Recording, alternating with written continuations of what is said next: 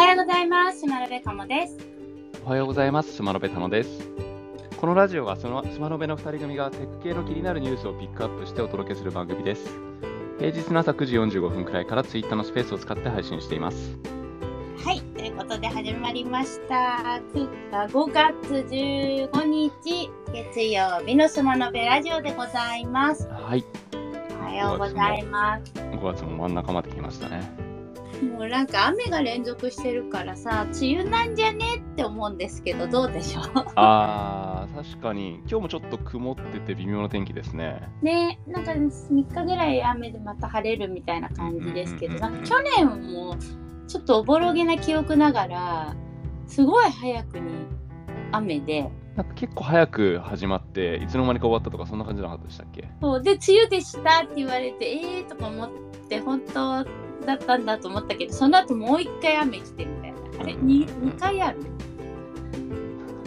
ありえますね。去年は2回梅雨があったような気がするんで、今年もそうなんじゃないかしら、みたいな。もう入っちゃったんですかね。そうでもねあの傘を普通の傘じゃなくてひっくり返して畳めるあの裏返しに濡れてる部分分が内側に来る傘ですよね。そうそうあれをあの入手したのでちょっと梅雨は楽しんで 使いたいみたいなこれいいなーって言いながら使いたいって言ってたけどねちょっと雨を楽しめるようになってたので 今年は勝つるっていう感じですいいですね。雨が降れぐらいな感じですね。いや、それはない。それはなくていいです。こんな感じでございます。じゃあ、スマノベラジオ第90回ということでね、はい100回までもうちょっとですが、進めていきたいと思います。えー、っと、なんだろう、田野さんのこのバードの記ご紹介記事いこうかな。えー Google チャットの AI のバードですけど、日本語対応うん、あこれ、あのこれ記記事紹介しようと思ったのが、バードはもう先週 Google I.O. の時にお話ししたんですけど、このインプレスの記事が AI に関する記事だけなのかもしれないですけど、AI で記事を要約するっていう機能ができてるんですよね。うんうんうんで、これはあのチャット GPT を使って要約する機能みたいなんですけど、ページの真ん中あたりにですね、AI で記事を要約する、カッコベータっていう機能があって、それをポチッと押すと、あの結構短い文章でこのページに書かれた内容がこうまとめてくれるみたいな、そういう要約機能っていうのができたみたいですね。できたというか、ちょっとお試し中みたいですね。読んでみましょうか、はい要約したやつを。うんうん Google は11日、会話型 AI サービス BARD を強化し、日本語と韓国語に対応したことを発表した。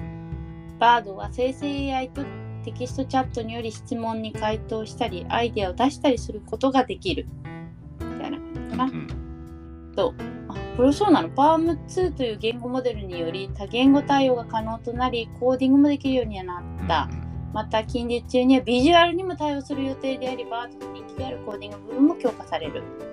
Google はバードを他のサービスと統合し、さらに外部パートナーとの連携も予定している。例えば、数秒で品質の高い画像を生成する Adobe、えー Firefly を統合し、アイデアを簡単に画像に変換することが可能になると出てますね。で、えー、と一応要約はチャット GPT にしているので完全性とか正確性を保証するものではありませんと。ベータで運用中ということですね。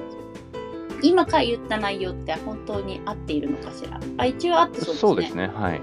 あの、イメージとしては、必要な要素だけで、あの例えばこうなるみたいな部分がカットされてる感じしますね。うんあとはまあもちろん画像も含まれてないって感じですね。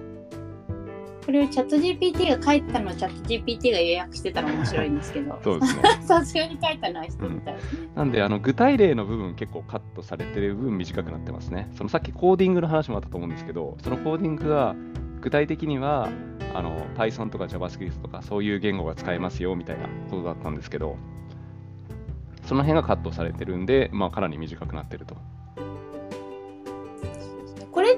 これってつどつどアクセスじゃなくて一回作ったやつを使ってるってことなのかもね。あー、そうかもしれない。まあ、内容同じだから、やる必要はないといえばないですもんね。ただ、うん一応この見た目上は、あのチャット GPT 呼び出し中とは言ってますね。一瞬押した直後は。ちょっと無駄な感じはするよね。あの毎回変わるわけじゃないもんね。ただ、あの全ての記事に毎回あの要約するのを入れるって、それはそれで記事の制作大変になるので、あのこの要約ボタンを押すだけっていうふうに考えると、記事の制作上はかなり簡単ですよね。そうね。だからもしかしたら1人が誰かやったら、2回目以降はこうキャッシュ的に使い回せるとかあるかもしれないですね。そうだね。い基本ね、あの、あ一応チャット GPT も有料だし、そういうことしてそうな感じはするけど、なんか毎回変わ、一緒じゃないんだよね、チャット GPT って同じ質問してもね。が毎回一緒になるってことはもしかしたら1回目の人が有効になってるみたいな。かもしれないですね。ちょっとその辺はねまだあのベータ版なんで、あのあえて毎回聞いてる可能性っていうのもありますよね。うん。今見たところだと同じ文章でしたね。うん。記事の要約、もうみんな、ショートショートに生きていくって感じですよね。なかなか。まあ一番あの、興味があるものと興味がないものを要約ベースで分けていくっていうのは、正しいのかもしれないとは思います。じゃあもう一つ、これ週末にあったイベントですかね。メイクコントロールジャパン5というイベントがちょっと面白そうだったので、行けてはいないんですが、ご紹介ということです、ね。これゲームマーケットの中のコーナー的な感じでやってたっていう感じなんですかね。まあ、あの共同開催みたいなイメージですかねそうです。ね。位置づけとしてはそうですね。そのメンメイクコントロールのがもともとがアメリカにあるのかな。アメリカにあるあのイベントのやつを日本に持ってきてるというところなんですけど、何かっていうと、まあ変なコントローラーを使って遊ぶゲームのイベントというところで、コントローラー品評会でかなりこう大好物な イベントだったなと思ってですね、あのご紹介というところそうですねね。で、このページに行くと、いろんなあの作品がまあ紹介されてますよね。ですね。で、いくつかツイッターでもうご紹介ですけど、これ面白いなと思うのが、あの、旧ファミコンというか、ファミコン、初代ファミコンですね。初代ファミコンのカセットを押すことで、ジャンプしたりするみたいな。ね。イメージ的にはこうバグらせて先に進めるみたいなゲームってことですね。そうですね。面白いですね。その電流の違いとか見てるのかしら？うーん、なのか、あの、バグらせてる風演出なのか、その辺ちょっとどっちかわからないですね。なんか、あの、ねば本当にバグらせてる割には、ちょっと都合良すぎる動きになっちゃいそうな気もするんで、ああ、多分ね、あの、バグらせてるというよりは演バグらせてる出なん風だと思うんだけど、どう、どうやってこう入力を感知してるのかな、着圧かな、単純に接あの触叩いてる衝撃とかの、その、揺れとかかもしれないですよね。振動かもしれないですね。なんかそういう、強さとかで変わったりするとまた面白いのかなとか、いろいろこう想像が働くようなゲームですね。あともう一個、あの、これはコントローラーなのかと言われたんですけど、人間モグラ叩かれみんなでモグラ叩かれ、モグラ叩きのモグラ側になるというものですね。そうですね。で頭を長く出せば長な出すほど、その人のスコアが上がるということですね。そのモグラ側のスコアが上がると。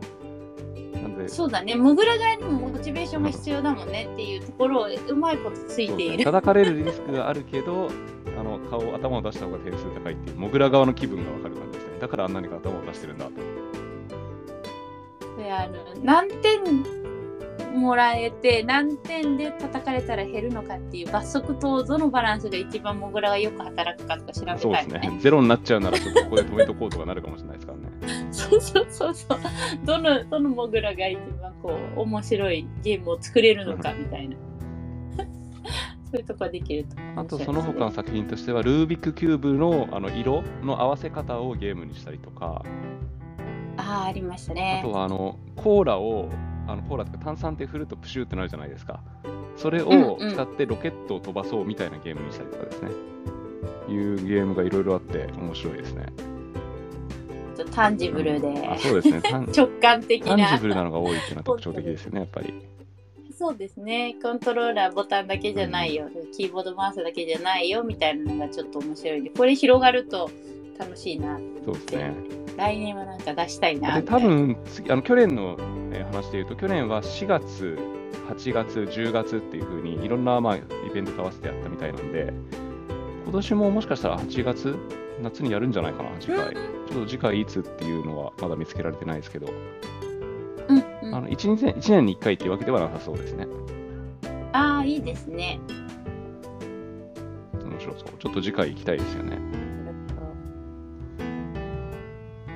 えーっと、これは何の記事だ ?Google I.O. の記事じゃないな、これ。これはあれですね。あと1個。セシウム for Unity の話かな。まあ、Google I.O. にも関連してなんですけど、あの、Google の 3D フォフォトリアリスティック 3D タイルズですかね。そうですね、フォトリアリスティックな 3D タイルズ。もう実写に近いというか、まあ日本でいうとプラトンのところみたいな感じで、実際にストリートビューから作られたリアルな建物映像がセシウム4 Unity に入ったというところで、結構あの、都市モデル系使いたい人には朗報というところで、ね結構みんなキャッキャウフフして、まあ、正確に言うとあの言ってる人 3D タイルズっていうデータ自体はもうあの Cesium で使えるんで、3D タイルズになったからこそセシウム4 Unity でで読み込めるようになったってことですね。そうだね。でもまあ、 Unity に持ってきちゃえばさ、みんな好きに遊べるじゃんみたいなとこあるよね。ここで映ればあとは自由な感じはしますからね。ねなんで本当にあの街が好きな人、地図が好きな人、リアルな街でゲーム作ったりとかですね。リアルな街で、なんか、なんでしょう、普通にまあ実用性のあるものを作ったりもできるかもしれないっていうところで、一応今のところ無料で、そのフォトグラ、あじゃない、フォトリアリスティック 3D タイルズは提供されているので、まあ今の間いろいろ作ってみて、うんしてみるっていうのはありなんじゃないかしら。うんそうですね。今は無料なのかな？うんう。うんん、今は無料みたいです。なんかもともとそのマップ系の API って200ドルまでだったら月使えるみたいな感じなんですけど、まあ大体使い切らないよねみたいな話があるんですが、これは結構データ量が重たいので、こうそうすぐ使っ。ちゃうから、一旦無料にしてくれてるっていうと試しに使うっていう以上にこういろんなことができちゃうから本当に実際作ろうと思ったらあこれお金かかるんだっていうふうにつまずく人も出てきちゃうかもしれないですね。うんうん。あと怖いよ。どれぐらいかかるかかかんないみたいな。あまあ一応あのアラアラート機能はあるみたいですね。あのそろそろ切れますよってなりそうだったら、あの通知するみたいな機能はあるみたいなんでそれがどれぐらいできるかですね。開発中にもう来ちゃったとかなる可能性もありますもんね。そうそう。やっぱりね、重たいよね、都市モデルデータだとね。ね。はい、みたいな感じでございます。というところで、今日ちょっとショートですけど、出てきましたので、この辺にしたいと思います。アイデアとテクノロジーで世の中にびっくりよ。今日も一日頑張っていきましょう。島のべでした。バイバーイ。